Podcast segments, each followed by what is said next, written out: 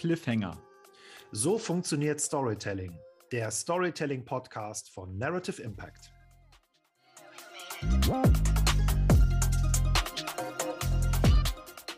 Hallo und herzlich willkommen zur zwölften Folge von Cliffhanger, dem Storytelling-Podcast für alle, die einfach besser und auch professioneller Geschichten erzählen wollen.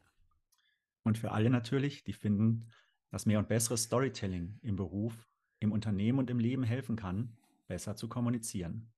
Das gilt für Unternehmen, Marken, Medien oder, mhm. oder, oder. Von der coolsten Gute-Nacht-Geschichte bis zur Horrorgeschichte, die allen den Schlaf raubt. Ihr wollt besser erzählen? Hier seid ihr richtig. Denn Jörg und ich wollen euch die vielen Welten guter Geschichten zeigen. Jörg ist von uns beiden der Journalist. Schreiben tun wir beide. Zusammen machen wir Workshops, beraten und entwickeln wirksames Storytelling mit unserer Firma Narrative Impact. Super. Der Mann mit dieser freundlichen Stimme ist Gunnar Brune, mein sehr, sehr, sehr geschätzter Kollege und Freund. Gunnar ist genau wie ich ein riesen Storytelling-Fan, aber sein Zugang ist noch ein anderer als meiner.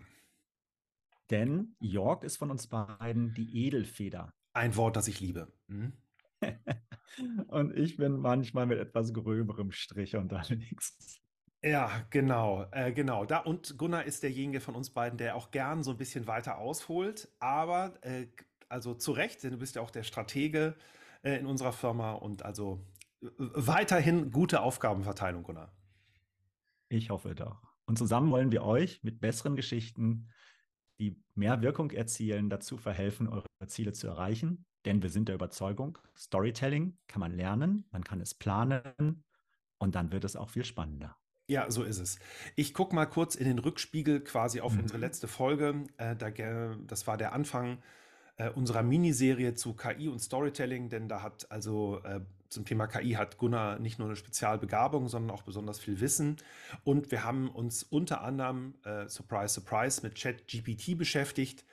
Ähm, da diese Entwicklung mit ChatGPT und den ganz anderen, ganzen anderen LLMs, also den Large Language Modellen, so schnell vorangeht, Gunnar. Gibt es ein Update? Hat sich in der Zwischenzeit Dramatisches und Entscheidendes getan?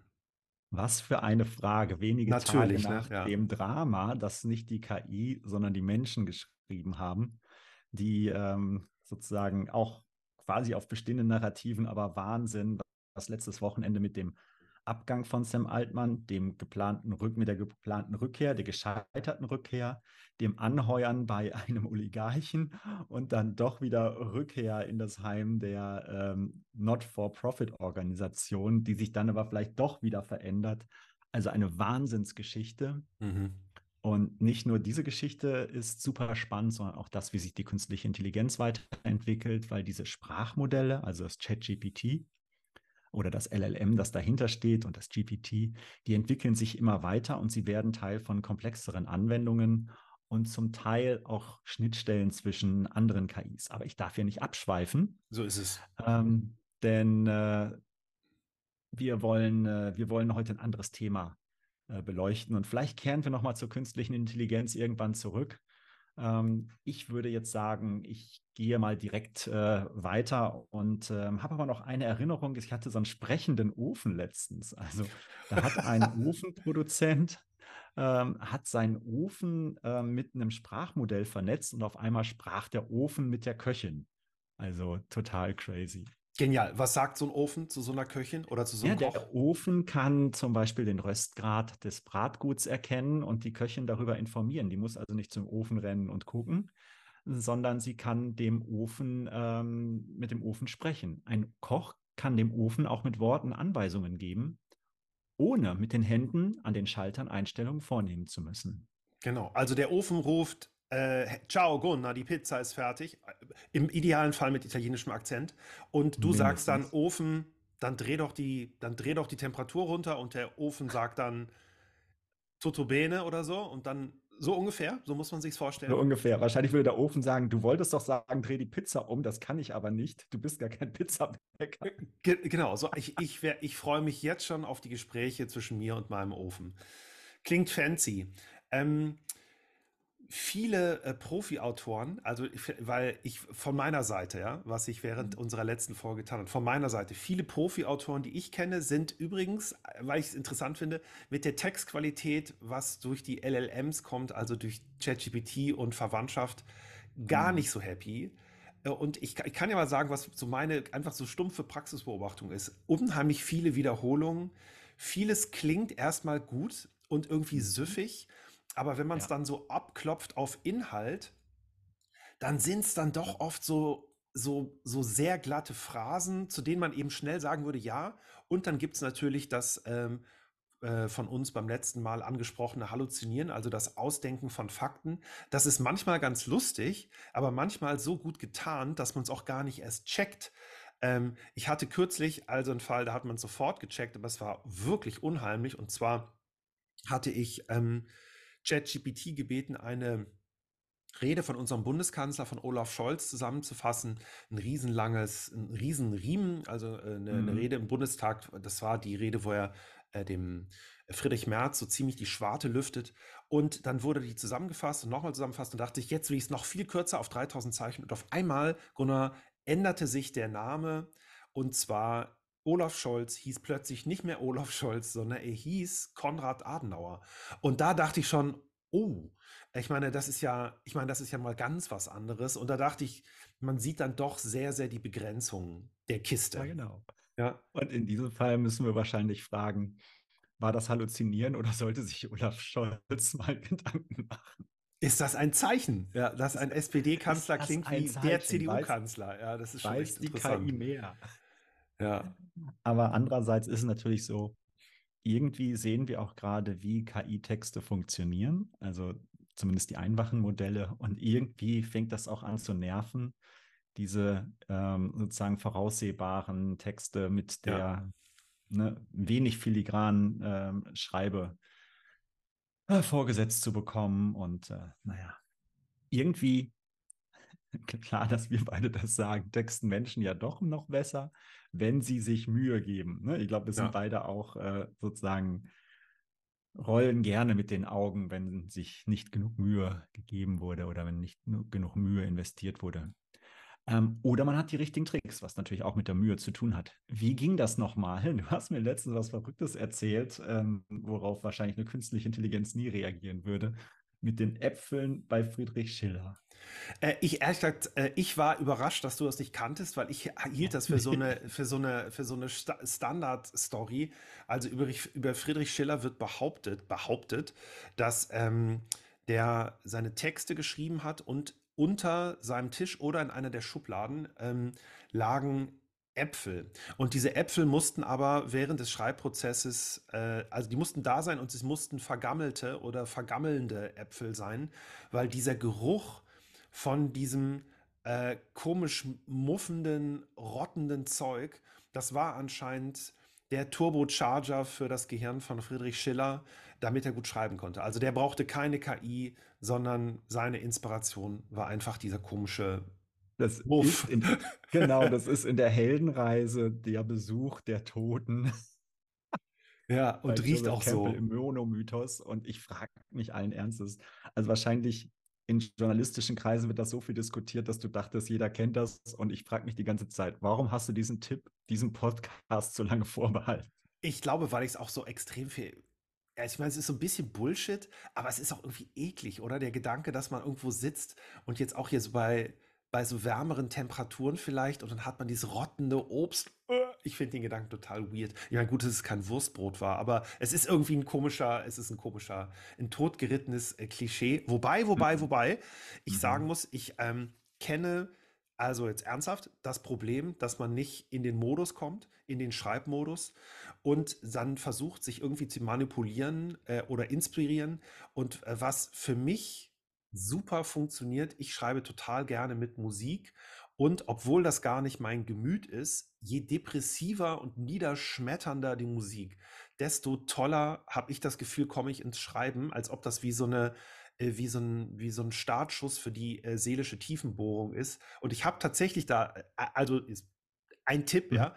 Und zwar äh, bei Spotify gibt es zum Thema Schreiben, also Writing, gleich mehrere P äh, Playlists Und da gibt es ein, äh, eine Playlist, die heißt Writing a Book at 4 a.m., also ein Buch schreiben um 4 Uhr morgens.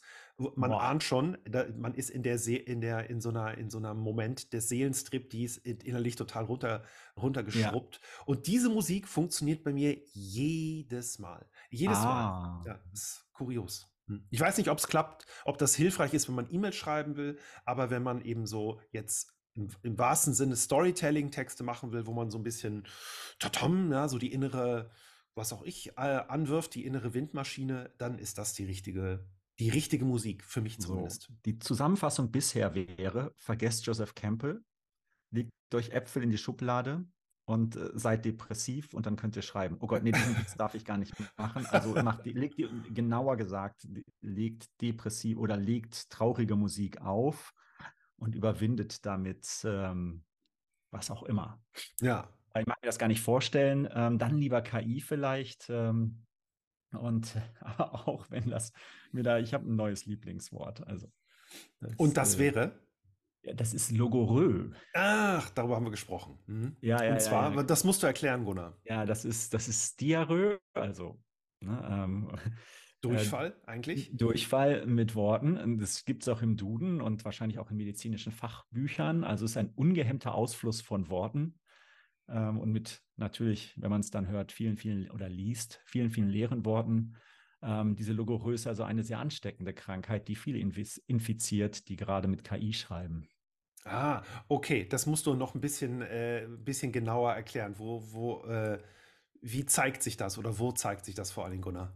Weil ich weiß, du, ja, ich also sehe es an deiner sich, Mimik, das ist was, ja, was dir sehr ernst ist. Also ich leide bei LinkedIn. Ne? Also LinkedIn ist, wenn wir mal ehrlich sind, für alles, was Business-to-Business-Kommunikation angeht, halt ein, ein Riesenfund gerade.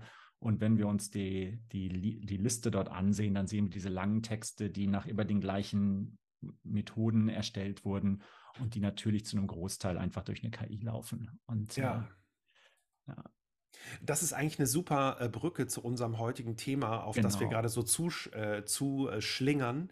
Ähm, denn unser heutiges Thema ist eigentlich gar nicht unser heutiges Thema, sondern vielmehr dein heutiges Thema, was ich super finde, Oh. weil ich werde Mhm. quasi äh, parallel zu uns, unseren Hörenden schlau. Denn äh, Gunnar ist ja, wie erwähnt, Stra äh, Strategie und Unternehmensberater, also Strategieberater und Unternehmensberater. Und da gehören agile Arbeitsmethoden, äh, auch mit in dein Arbeitsfeld. Ist auch eins ein bisschen der Buzzwords, äh, ja. bei denen ich mir manchmal wünsche, äh, sie wären nie erfunden worden, weil einiges ist für mich halt sehr viel Hülle und wenig Inhalt. Aber du hast gesagt, es gibt eine Sache, die ist total super. Und ähm, deshalb, Gunnar, here we go, mach uns schlau. Worum geht es heute? Also, heute geht es um Storytelling und agile Arbeitsmethoden. Mhm. Ja, und äh, es geht also nicht um Storytelling mit Magiern, Kriegerinnen und Fabelwesen, mhm. sondern um Storytelling mit Managern, Unternehmensberatern, Programmierern und eigentlich allen, die so in, das sehen wir dann im zweiten Teil, ähm, mit in einem Unternehmen mitarbeiten. Also allen Frauen, Männern und allen Menschen überhaupt, die im Unternehmen sind. Und jetzt sagst du vielleicht, mhm. wollen wir nicht doch über was anderes sprechen? Nee, nee, ich merke schon, ich finde es eigentlich cool. Es ist nicht meine, meine Home-Turf, ja. Ich wäre tendenziell eher bei den Magiern und bei Joseph Campbell und der Heldenreise, aber äh, ich, ich gestehe, es hat einen eigenen Reiz, das in eine andere Welt zu übertragen. Fa fahren Sie fort, Kollege Gunnar. Alles klar. Also freue ich mich, dass du so, so ein bisschen äh, auch auf der ähnlichen Spur bist. Natürlich haben wir das auch gemeinsam vorbereitet, ist ja auch klar.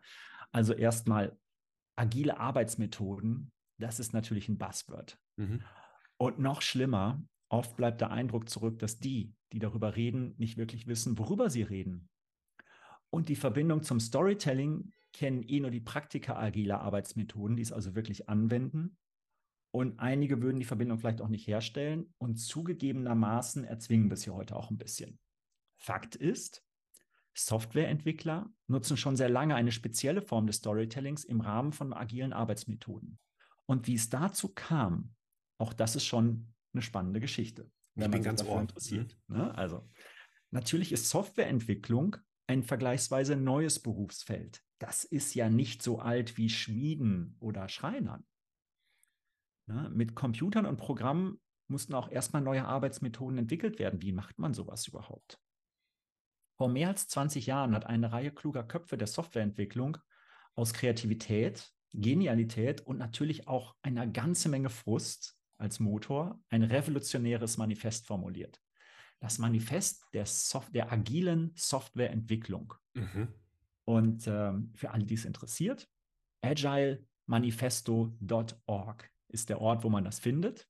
Und da kann man sich den Originaltext ansehen, den die da an, an einem Tag, Abend, wie auch immer, niedergeschrieben und ins Internet gestellt haben. Super. Ich verstehe jetzt schon, warum das dein Thema ist, weil diese Groß, diese Großthemen, Manifeste, Revolutionen, das ist ja so, äh, das ist ja so dein Turf, äh, das ist dein Element. Äh, und äh, kannst du erklären, wie kam es, dass so ein, äh, so ein paar, also es klang jetzt aus von meiner Perspektive wie so ein paar nerdige Typen äh, formulieren dieses Ding genau. und das wird zu so einem Großding in der Arbeitswelt. Kannst du das erzählen? Also die haben die Geschichte einfach super erzählt. Man muss dazu sagen, wie immer, ne, da lag was in der Luft. Viele Teile der Erzählung gab es dann schon und sie haben es sozusagen für sich sortiert. Und diese Geschichte hat auch ein Ziel, eine Reise, sie hat Konflikte ähm, und sie wird mit bestimmten Methoden zum Erfolg geführt. Der Konflikt in der Geschichte der agilen Softwareentwicklung ist gewaltig. In anderen Worten, das waren nicht nur kluge Köpfe, die waren auch mächtig angefressen, weil nämlich diese Programme immer, immer größer wurden und die Leute, die sie sozusagen den Überblick bewahrt haben, haben gemerkt, wir müssen hier fundamental was ändern, wie wir arbeiten, ähm, um wirklich zu Ergebnissen zu kommen. Und darum geht es. Es geht um Ergebnisse möglichst schnell. Mhm. Das äh, Manifest ja. der, Entschuldigung, Jörg, äh, das ja, ja. Mhm. Manifest der agilen Softwareentwicklung ist damit auch ein Manifest der Emanzipation der Entwickler, die sagen, wir entwickeln hier was, wir wollen zu Ergebnissen gegenüber den Verfassern von endlosen Anforderungspflichten, also Pflichtenheften. Und das ist das Spannende hier dabei. Ah, ich verstehe. Okay, es ist also eine Emanzipation von den Leuten, die den Code schreiben oder die ganze, eben die mhm. ganze, mhm. was auch immer so ein Softwareentwickler genau macht. Und warum hat das was mit Storytelling zu tun? Genau. Und hier unsere Antwort, die wir immer geben, weil die Story besser funktioniert als die Liste. Das stimmt allerdings. Mhm. Als die Liste von, das muss das können, das können, das können, das können. Und wir wissen, was dabei rauskommt. Bei einer traditionellen Produktentwicklung wird beschrieben, also gibt es ja immer noch, ne, aber lange Zeit, da wird beschrieben und aufgelistet, was ein Produkt können soll. Bei der agilen Softwareentwicklung wird diese Perspektive umgedreht. Und das Mittel dazu ist eine Geschichte. Wir werden gleich noch sehen, das ist nicht so ganz wie unser Storytelling, ne? aber es ist eine sogenannte User Story. Mhm, also Anwendergeschichte. Eine mhm. Anwendergeschichte, genau. Also ein Erlebnis, das ich habe. Ist schon ein bisschen aufgebohrt, der Begriff, aber es ist ein Erlebnis, das ich habe als Verwenderin oder Verwenderin äh, von einem Produkt. Und genau das wird in den Mittelpunkt gestellt. Und das ist wichtig, denn hier haben wir nicht eine Pflicht, du musst das und das und das und das und das machen, Programm, mhm. sondern macht das so, dass die Bedienerin das so erleben kann. Mhm. Wir alle kennen Software, Software und Produkte, die das nicht so gut können, die im Prinzip alles können, aber wir können es nicht damit machen. Wir können diese Produkte nicht bedienen. Die mhm. User Stories helfen, diesen Fehler gar nicht erst zu machen, weil sie gehen von einer Perspektive aus und sie haben auch ein, eine gewisse erzählerische Qualität. Und die helfen, ähm, eben diesen agilen Teams, die das nutzen, ähm, das gut zu machen. Dafür nutzen sie oft spezialisierte Storyteller, denn da muss man verschiedene, sehen wir gleich noch, ähm, Kriterien auch beachten, damit das funktioniert, die gute Stories schreiben. Und auf diesem Weg zu schreiben, kann man zum Beispiel ein Konzept nennen, das mit den ähm, Buchstaben Invest, also I-N-V-E-S-T, beschrieben wird. Also ein Akronym. Und die Anfangsbuchstaben stehen für I wie independent, also unabhängig, also ein eigenes abgeschlossenes Ergebnis. Mhm. N, und jetzt wird spannend, für negotiable, also verhandelbar. Die agile Entwicklung setzt voraus, dass wenn man an eine sozusagen an ein Problem läuft, dass man auch das ändern kann. Das heißt, um ein Erlebnis und ein Ergebnis zu erzielen, dass man die Geschichte auch ändern kann, weil sie vielleicht so sich besser erleben lässt. V wie valuable. Jetzt merkt man schon, das ist von Programmierern geschrieben, weil der Wert ist hier so ein bisschen in der Logik anders als sonst ein Wert. Es muss einen Wert, einen Nutzen für die User haben. Ne? Also Nutzen wäre hier sozusagen die bessere Übersetzung, findet man auch in den deutschen Anleitungen, begegnet uns auch gleich nochmal. Mhm. Und dann E für estimable, also wir sollen mit einem absehbaren Aufwand das erreichen können. Mhm. Ne, ist klar, ne? wir wollen nicht irgendwie alles irgendwie möglich machen und dann äh, sozusagen uns in den Ruin getrieben haben. S für small, das heißt, diese Geschichte soll keine epische Geschichte sein, zum Epic kommen wir später auch noch, ähm, sondern Small soll eine kleine Geschichte sein mit einem direkten Erfolg, also so, so eine Art Mini-Episode. Und mhm. T für Testable, das heißt, wir wollen wissen, ob wir das testen können, dass das Erlebnis auch testbar ist. Also diese Mini-Geschichte replizierbar von unserer Zielgruppe erlebbar ist. Okay, auch wenn ich jetzt nicht jeden dieser Punkte wiederholen könnte, was ich aber mir geistig merke, ist, die Geschichte ist die Alternative zu der Liste mit, mit den Business-Zielen. Das genau. kann man so zusammenfassen? Das kann man so zusammenfassen und du wirst dir eins festgestellt haben, hier steht keine Zahl. Ja, das stimmt das begegnet uns nochmal. Diese Geschichten, die wir erzählen, die sind sozusagen erstmal authentische menschliche Erlebnisse. Mhm. Ähm, und ähm, sie sind in der Regel, sucht man Zahlen dann erst, ob wir mit Zahlen belegen können, ob das Erlebnis wirklich stattgefunden hat. Wir sind uns aber bewusst, dass die Welt der Zahlen nicht vollständig die Welt des menschlichen Erlebnisses abbilden kann. Mhm. Ähm, es gibt vielleicht in der Verwandtschaft davon einen Begriff, den du Du hast den jetzt nicht benutzt, aber du ja. benutzt den oft. Und ich frage mich gerade, ob, diese der, ob dieser Begriff hier auch eine Rolle spielt. Und zwar, du hast mir, als wir das in der, in der mhm. Planung dieser Folge besprochen haben, hast du gesagt, bei der Softwareentwicklung wird in sogenannten Sprints gearbeitet. Mein Leben oder unser Leben fühlt sich eh oft wie ein Sprint an. Ich war mir aber nicht so ganz sicher, ob das quasi jetzt ein Fachbegriff ist in dem Kontext. Hat das damit was zu tun, der Sprint, Gunnar? Es ist ein Fachbegriff in diesem Zusammenhang, denn im Zusammenhang mit agiler Arbeit wird bewusst in kurzen Sprints auf das Ziel hingearbeitet. Wir erinnern uns eben war, dass die Geschichte soll klein sein, erreichbar sein mit begrenzten Mitteln. Mhm. Das heißt, wir wollen, ähm, wir wollen mit, mit dem, was wir überschauen können, schnell zu einem Ergebnis kommen, auf das wir uns alle committen können. Oder im agilen Manifest wird das so formuliert, ich zitiere das jetzt auch aus dem Original, deliver with a preference to the shorter time scale. Mhm. Also in kleinen Schritten.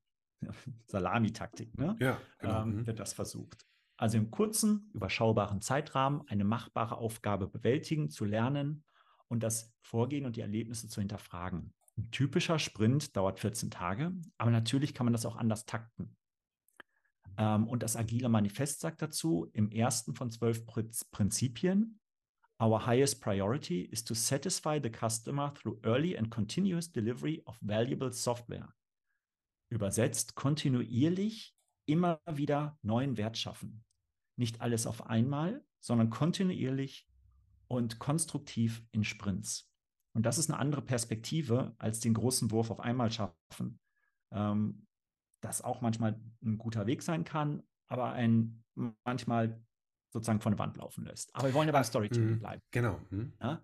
Ähm, am Ende eines Sprints kann es zum Beispiel sein, dass das Produkterlebnis, also User Story, geändert wird, weil das Team dazugelernt hat. Ah. Das Arbeiten an dem Erleb Erlebnis in kurzen Schritten und die laufend neue Verhandlung des User-Erlebnisses ist der Kern der Arbeit mit agilen Methoden. Interessant. Ich fasse kurz mit meinen Worten zusammen. Ja, also man hat einen Ent Entwicklungsprozess, der ist aufgeteilt in viele kleine Sprints. Es gibt eine User Story. Man versucht sich also vorzustellen, was, wer oder was ist der Kunde, wie verhält er sich vermutlich. Und diese Geschichte wird aber am Ende jedes Sprints, das habe ich gerade richtig verstanden, überprüft oder vielleicht sogar verändert, weil man genau. sie verändern will, weil man merkt, der braucht vielleicht doch noch was anderes oder die braucht noch was anderes. Ist es so ungefähr? Das ist ungefähr richtig und das wollen natürlich viele nicht hören. Also ich, vielleicht gibt es auf diese Folge dann auch so ein paar böse Kommentare, weil wir natürlich hier eine bestimmte Interpretation und ähm, Meinung auch haben zu dem Prozess mhm. und wie man das richtig macht, also wie man das macht. Ähm, das kann man in vieler, Fall, vieler Weise richtig machen, weil ich glaube, das bedarf auch der Anwendung auf die Logik von Teams. Mhm. Aber es gibt da eben auch sehr strenge so Scrum-Richtlinien und da werden Leute ausgebildet und geschult und die folgen Regeln. Und einige von diesen Regeln, die haben wir jetzt locker mal übergangen. Und äh, in dem Fall wird uns wahrscheinlich dann auch Kritik entgegenkommen. Aber nehmen wir es als Angebot zum Diskurs. Ne? Absolut. Die, ähm, in meinem Kopf haben ja Geschichten immer einen gewissen Umfang, vielleicht ja. auch einen Verlauf, vielleicht auch eine Protagonistin oder einen Protagonisten, Gegner etc. Jadi, jadi, genau. jadi. Ähm, wie unterscheiden sich denn die Geschichten oder diese Stories, diese User Stories von den Erzählungen, die bei mir in meinem Kopf sind und wahrscheinlich auch im Kopf von vielen Hörenden gerade? Müssen wir fairerweise sagen, die sind extrem kurz. Ne? Die sind eigentlich nur kurze Handlungen. Klammer auf. Wir würden uns wahrscheinlich bei dem, was in der Entwicklung dann das Epic genannt wird, ein bisschen wohler fühlen mit dem ganzen Storytelling, weil wir hier in der User Story wirklich nur eine ganz kurze Handlung haben ähm, zurück also zur User Story. Sie beschreibt, wie ein Mensch bzw. User in einer speziellen Rolle eine Aktion tun möchte und damit einen Nutzen, hier oft Wert genannt hat. So, jetzt merken wir schon, das haben Entwickler aus der Software geschrieben, die einen mathematischen Hintergrund haben, weil der Value und der Nutzen, das sozusagen erklärt sich erst, wenn man sich sozusagen intellektuell so ein bisschen auseinandersetzt. So. Je kürzer und prägnanter diese Story formuliert wird, desto einfacher ist die Programmierung des Erlebnisses. Ein Beispiel. Ich bin, Klammer auf, das ist die Rolle, Klammer zu, Radfahrer und möchte, Klammer auf, Aktion, Klammer zu, auf meinem Navigationsgerät die Route nach Hause schnell finden, damit ich schnell, zum Beispiel vor dem Regen, heimkomme, Klammer auf, nutzen, Klammer zu, mhm. Punkt.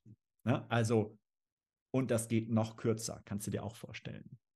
Diese User Stories verbinden sich, habe ich vorher schon angedeutet, im Ideal zu einem Epic. Also da ist dann nicht nur der einzelne Moment, es auf meiner Radtour droht Regen und ich möchte schnell nach Hause, sondern das Erlebnis der gesamten Radtour, der Planung, des Losfahrens, der Navigationshinweise, dann kommt vielleicht eine Nachricht rein. Das ist sozusagen dann am Ende das Epic. Das sind ganz viele kleine Stories. Ja? Mhm. Denn was im Kleinen funktioniert, soll ja auch die großen Fortschritte treiben. Ja? Also hier haben wir das, die, die äh, Planung der gesamten Tour. Und das ist aber nur ein Beispiel. Mhm. Denn natürlich, je nachdem, welche Aufgabe man ist, hier gibt es verschiedene Aufgabenstellungen und auch Schulen, wie die Stories und die Epics zusammenarbeiten. Das sieht man sofort, wenn man mit verschiedenen Teams arbeitet. Da gibt es dann schon noch unterschiedliche Verständnisse und darüber kann man sich auch trefflich streiten, ob es hier eine reine Lehre gibt oder ob es darum geht, Ergebnisse schnell zu erzielen, basierend auf Storytelling. Ich will jetzt keine Begeisterung vorspielen müssen. Und, denn ich bin ein bisschen enttäuscht. Ich bin ein bisschen enttäuscht, weil ich hatte natürlich jetzt gehofft, dass wir nah dran sind an einem echten Individuum, äh, der, also dieser Rennradfahrer vielleicht gestresst oder hat nur wenig Freizeit und will jetzt maximales Rennradfahrerlebnis oder sowas. Aber in diesen Details geht das gar nicht. Es ist also gar nicht so jetzt in Anführungsstrichen so eine ganze Geschichte, sondern es bleibt dieser, dieser Stummel, hätte ich jetzt gesagt. Genau.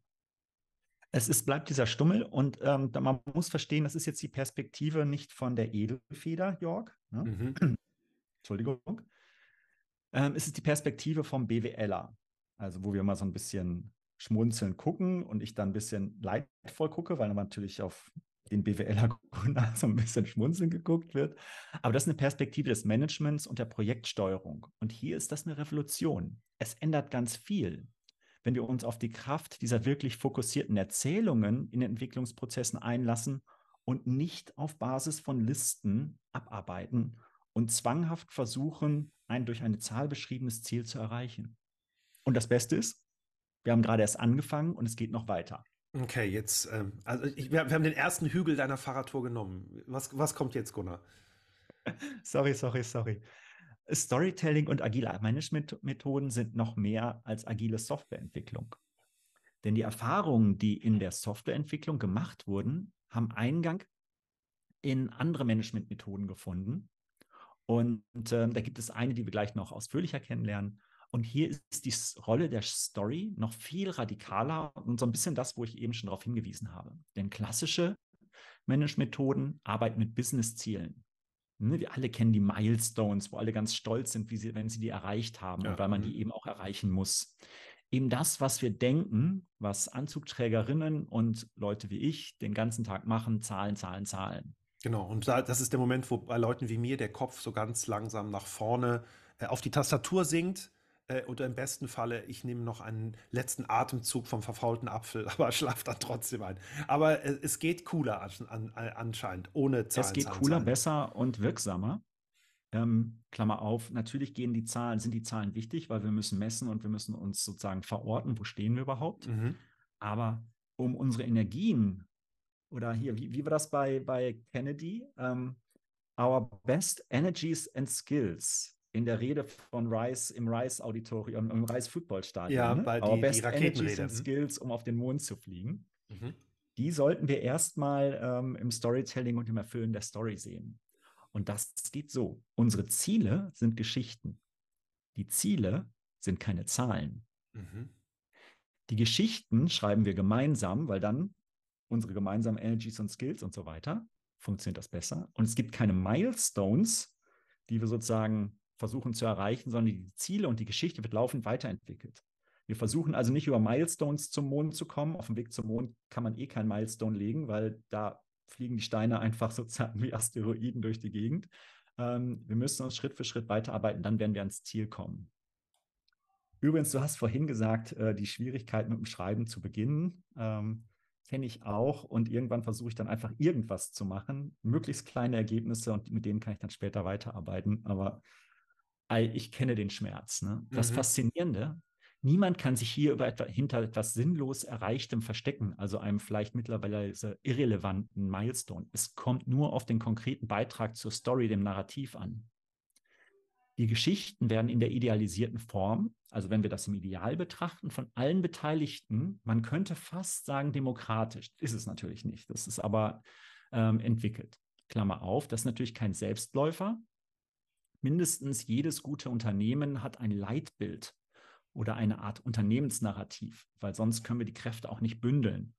Und ähm, dazu kommt auch noch, wir brauchen eine gute Führungsmannschaft, die es schafft, diese Energien aufzunehmen, aufs Tableau zu heben und ähm, zu managen und die Konflikte zu bearbeiten und das Ganze sozusagen auch zu treiben. Das muss nicht immer eine hierarchische Führung sein, aber wir müssen hier viele verschiedene Methoden von Führung mit hineinziehen. In kurzen Ma Episoden, bitte, Jörg. Ja, komplex, Baby. Da müssen aber sehr, sehr viele Leute überzeugt werden, bevor eine ganze Firma ja. das macht, oder? Und deswegen ist die Herausforderung an die Führungsmannschaft in diesen Methoden auch sehr hoch. Aber die Unternehmen, die das schaffen und die das erfüllen, kommen halt viel, viel weiter. Und wir sehen das nachher noch am Beispiel, was für Unternehmen das nutzen, dass das ähm, ja wirklich Konsequenzen hat. In kurzen Episoden ja, hat dieses, hm?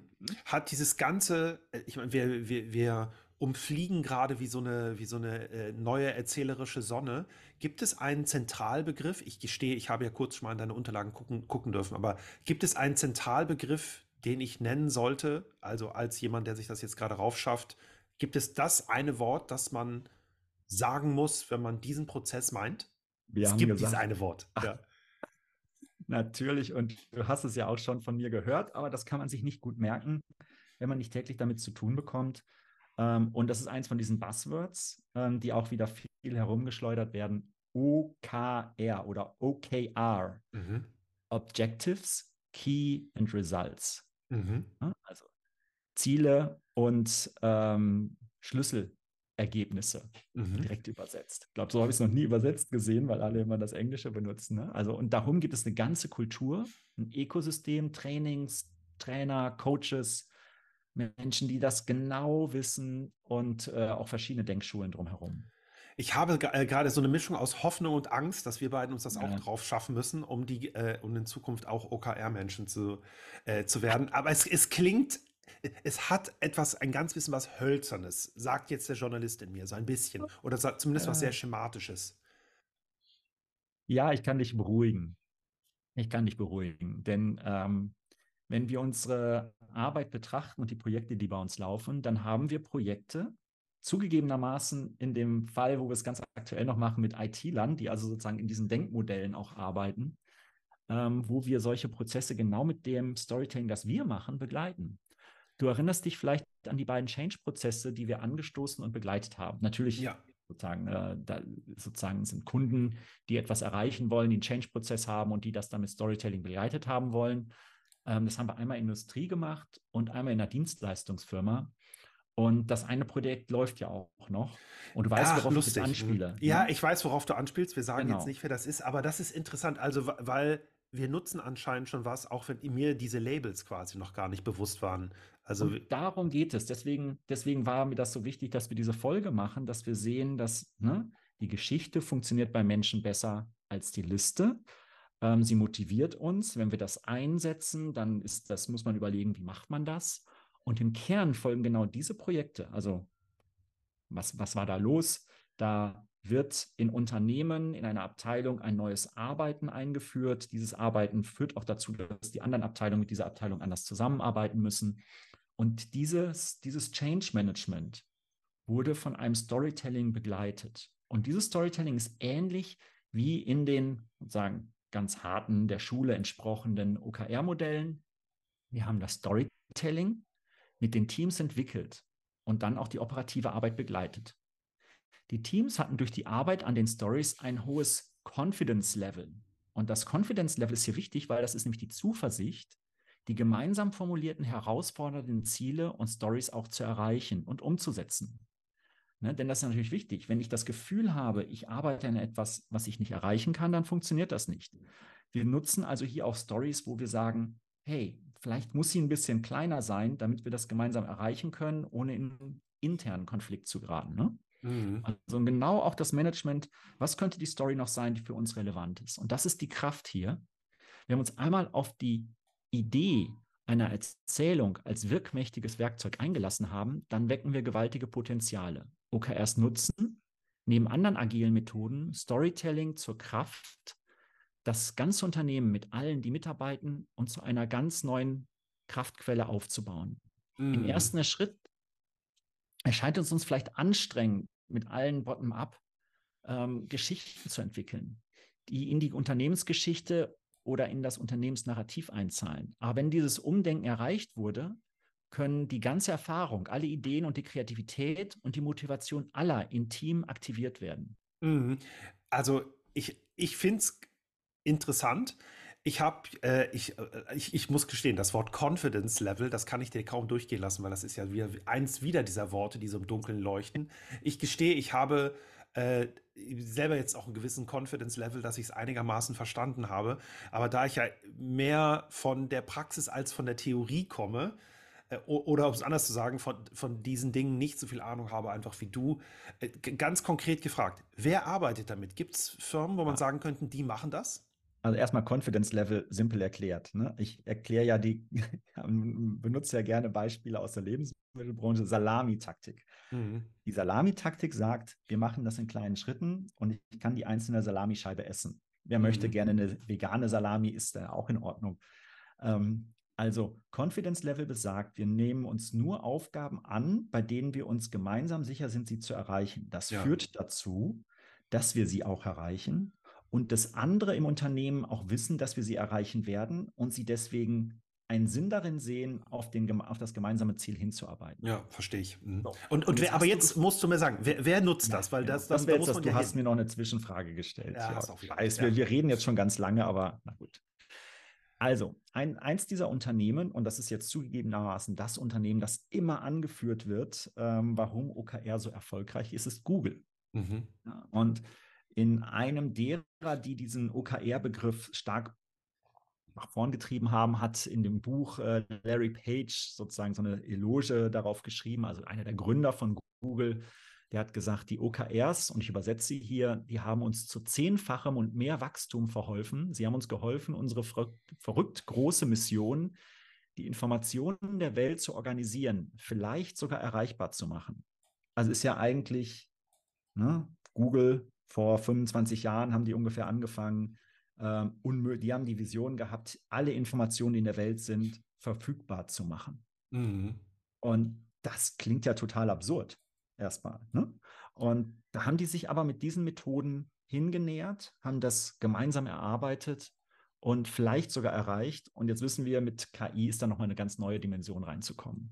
Mhm. Und OKRs werden eben, werden eben nicht nur in ganzen Konzernen genutzt, wie Google, sondern sie werden auch in einzelnen Abteilungen genutzt. Vielleicht sogar, ich möchte fast wetten, in Deutschland und Europa häufiger. Also, dass ein ganzes Unternehmen damit arbeitet, ist ja ein, sozusagen Never Touch Running System, so, mhm. aber wo Dinge verändert werden sollen, wo neue Möglichkeiten erarbeitet werden sollen, wo Missstände beseitigt oder neue Chancen genutzt werden sollen, da werden diese Change-Prozesse sehr erfolgreich mit OKRs begleitet. Ähm, ich bin zu drei Viertel überzeugt und ich sage auch, warum zu drei Viertel. Weil, also ich finde es natürlich amtlich, wenn der Larry Page sagt, wir haben unseren, unsere Geschwindigkeit oder un, unser Ergebnis verzehnfacht damit. Ja. Ich meine, das ist ja, das ist ja was, ja. Äh, weil der, der kritische Kopf in mir fra fragt sich natürlich, ob das sein kann, dass es wirklich etwas so einen, so einen starken Effekt hat. Ähm, aber gut. Und ähm, der Teil, der mich überzeugt, jetzt schon überzeugt, ist, dass natürlich Leute ganz anders mitziehen, wenn sie nicht auf eine Zahl zu rennen, sondern eben auf eine Geschichte und äh, mitmachen können. Ich meine, letztlich sowas, es geht um Motivation und um Psychologie, aber das sind ja so starke Kräfte in uns. Also das kann ich mir total vorstellen. Der Teil, wo es ähm, äh, bei mir noch ein bisschen knirscht, ist, ich meine, du bist ja so ein super Hybridwesen, Gunnar. Du hast ja diesen kühlen, analytischen Strategieteil. Und ich weiß aber auch, du hast ja so einen brennenden, flammenden, fantasievollen Teil mit vielen Bildern im Kopf. Aber so glaubst du denn, dass das wirklich klappen wird, dass die Storyteller letztlich, in letzter Konsequenz, Unternehmensberater werden? Sollten wir hm. das werden? Müssen wir das werden? Muss also wir sind werden? es schon, Jörg. Wir, wir, sind es schon. Weil das, was wir da machen, ähm, machen an anderer Stelle Unternehmensberater nur anders. Ja. ja? Ähm, und wichtig ist, glaube ich, du sollst Storyteller bleiben. Mhm. Und äh, ich komme damit klar, ein Hybrid zu sein. Im besten, und zwar in der besten Ausformung, ja, das muss man ja sagen. Du, du vereinst ja wirklich da war was ganz, ganz Besonderes. Ich mag nicht nachdenken, was ich gerade gesagt habe, aber da ich es über mich gesagt habe, kann sich jetzt sonst keiner beschweren, außer mir selbst. Alles fein. Ähm, ähm, agiles Arbeiten und OKR machen eben vieles anders. Ähm, du darfst eine Tabellenkalkulation nicht für die Zielbestimmung nutzen, aber natürlich ist die Tabellenkalkulation dann, man guckt nach Werten, wie man das in Erfolg messen kann, ob man die Ziele erreicht hat und da kommen dann wieder die Zahlen ins Spiel. Es ist hier nicht einfach, oh, wir sind alle glücklich und liegen auf der Wiese und erzählen uns Geschichten, sondern das sind Methoden, um wirklich da heranzugehen. Und die, ich habe eben gesagt, die Ziele müssen erreichbar sein, aber natürlich wird das verhandelt und da ist dann Druck drauf. Und wenn man sich einmal committed hat und im Ziel das nicht erreicht, dann hat das Konsequenzen für das ganze Team. Mhm. Das heißt, agilen Arbeitsmethoden wecken nicht nur Motivation und Potenzial, die heben auch den Stress. Und wenn mhm. ich die mhm. falsche, das falsche Gleichgewicht zwischen Confidence Level, Sprintgeschwindigkeit und User Story habe, dann werden wir Menschen auf dem Weg verlieren und das bedeutet, dass die Firma verliert. Mm. Um das mal mhm. so radikal zu sagen. So. Also keine, aber kommen wir zurück zum Storytelling. Das ist hier die Magie. Keine Tabellenkalkulation für Ziele. Ne? Die Rechenschieber gehen in die zweite Reihe. Die Geschichten gehen nach vorn. Genau. Finde ich super. Ich, und äh, Gunnar, ich mache einen Kringel um den Satz, die Geschichten gehen nach vorn. Das ist total, das ist ein total schöner Satz und ich, ich, und davon bin ich hundertprozentig überzeugt, weil, weil Menschen einfach so ticken. Und die, und ich, äh, was ich jetzt mitnehme, ist diese, Ko die Kombination aus so einem, klaren, organisierten, eindeutig zu beschreibbaren Prozess und dem fantasievollen Element, dass sich diese beiden Sachen, diese beiden Dinge sich verheiraten, da kann ich mir total vorstellen, dass daraus sehr, sehr viel Kraftvolles entsteht. Und ich, was ich äh, wirklich super fand, also nicht das so zurückspiegeln darf, das, was du gerade über Google erzählt hast, wenn die Wirkmacht so groß ist, dass mit dem Faktor 10 das Ergebnis sich verbessert, das ist natürlich total amtlich. Gunnar, vielen Dank. Ich habe eine Darf Menge noch Interessantes gehört. Ja, Jörg, klar, natürlich. Ist, äh, also, was wir hier merken an, der, an dem Gespräch, das wir führen, dass Storytelling, wenn wir das als Mittel benutzen im Management und wie Teams nach vorne kommen, dann bekommt eine weitere, ein weiterer Begriff kommt hier rein, den wir in Amerika viel stärker haben als in Deutschland. Und das ist Verhandeln. Vielleicht müssen wir noch mal irgendwann eine, Storytelling-Folge zu Verhandlungen machen. Denn das Verhandeln, was ist die Geschichte, ist etwas, was wir in Deutschland eigentlich überhaupt nicht kennen und was in Amerika eine eigene Kultur hat. Das Negotiate mhm. ähm, hat eine, wenn man das in den Texten liest, hat das eine andere Strahlkraft, Spannkraft ähm, und hat auch was, was in einer Community verhandelt wird. Und das im Augenblick transzendiert das ein bisschen auch in die deutsche Sprache. Und das ist, ein, ist eine total spannende Entwicklung, aber hat mit heute relativ wenig zu tun. Mhm. Äh, du wolltest einen Ausblick geben, ich ahne es. Ja, äh, genau. Aber äh, natürlich ein ganz interessanter Punkt, den du gerade ansprichst. Jetzt will ich umgekehrt darauf antworten, weil das mhm. festzulegen, was ist denn die Geschichte und wie modifiziere ich die, das ja. ist ja erstmal ein Riesenfragezeichen. Wer darf da überhaupt mitsprechen? Und was, an welchem Punkt sage ich, das passt jetzt? Oder mhm. muss ich alle überzeugen? Du hast ja eben gesagt, ist das vielleicht ein demokratischer Prozess? Sehr wahrscheinlich nicht, weil wie, in welcher Firma der Welt sollte das funktionieren? Das ist total interessant, wie das mhm. äh, in der Realität umgesetzt wird. Ja. Super. Gunnar, ich bin äh, dankbar, ich, weil ich jetzt, äh, ich habe jetzt in meinem Repertoire ein paar neue Begriffe und ähm, ich ich ahne was äh, über die Wirkmacht dieser Prozesse und ich finde es natürlich auch cool, dass äh, Dinge, die wir mit der Firma, also du und ich gemeinsam machen, dass die teilweise diese Techniken schon anwenden, auch wenn ich die Labels bisher nicht hätte da so draufkleben können. Also sagen wir sind, wir sind Teil von solchen Modellen und werden dafür dann gebucht, genau. Toll ist das. Vielen Dank. Ja. Das haben wir heute gemacht. Viel der Ehre, Jörg. Mach mal weiter. Äh, das haben wir heute gemacht. Was machen wir das nächste Mal? Ähm, ich würde gerne, so wie du diesmal das hier vorbereitet hast, mich auf ein Thema stürzen, das mich selber unheimlich umtreibt. Und das ist eine ganz bestimmte Erzähltechnik. Und es geht um das multiperspektivische Erzählen. Was bedeutet, eine Geschichte wird von vielen Seiten aus betrachtet und von verschiedenen Figuren unabhängig voneinander erzählt, deren Meinungen sich unter Umständen sogar widersprechen. Man könnte sagen, multiperspektivisches Erzählen macht deutlich, es gibt nicht nur die eine Wahrheit, weil vielleicht ein Ereignis der eine so erlebt hat, der andere so erlebt hat. Also man stelle sich vor, was ich ein Unfall oder irgendwas, was auf einer Straße passiert es gibt verschiedene Zeugen, sie sehen das ganz anders. Das gibt es im Kleinen, das gibt es auch im Großen, in Filmen, in Romanen und es hat meiner Ansicht nach eine unglaublich coole Kraft, weil man eben wie mit einer Kamera um ein Ereignis herumfahren kann und man am Ende das Gefühl bekommt, ich habe wirklich viele, viele, viel mehr Facetten einer Geschichte verstanden und gesehen. Darum soll es beim nächsten Mal gehen. Oh, das wird so spannend, Jörg.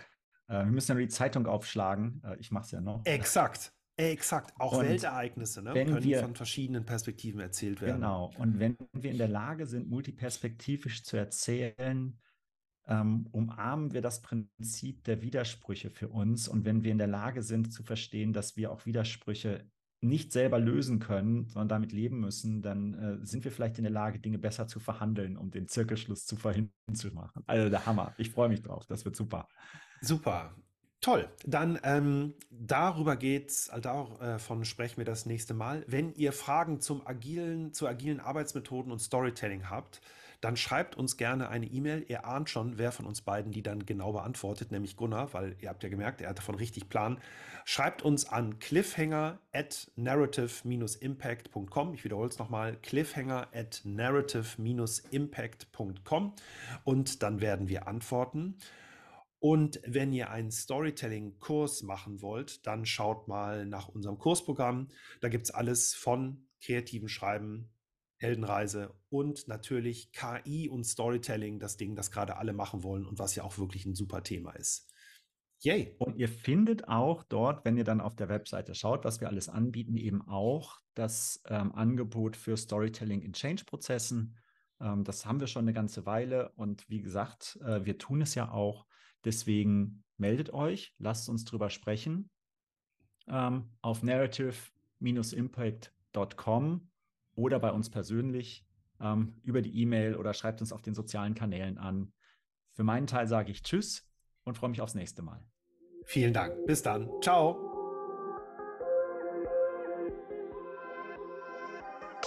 Cliffhanger. So funktioniert Storytelling.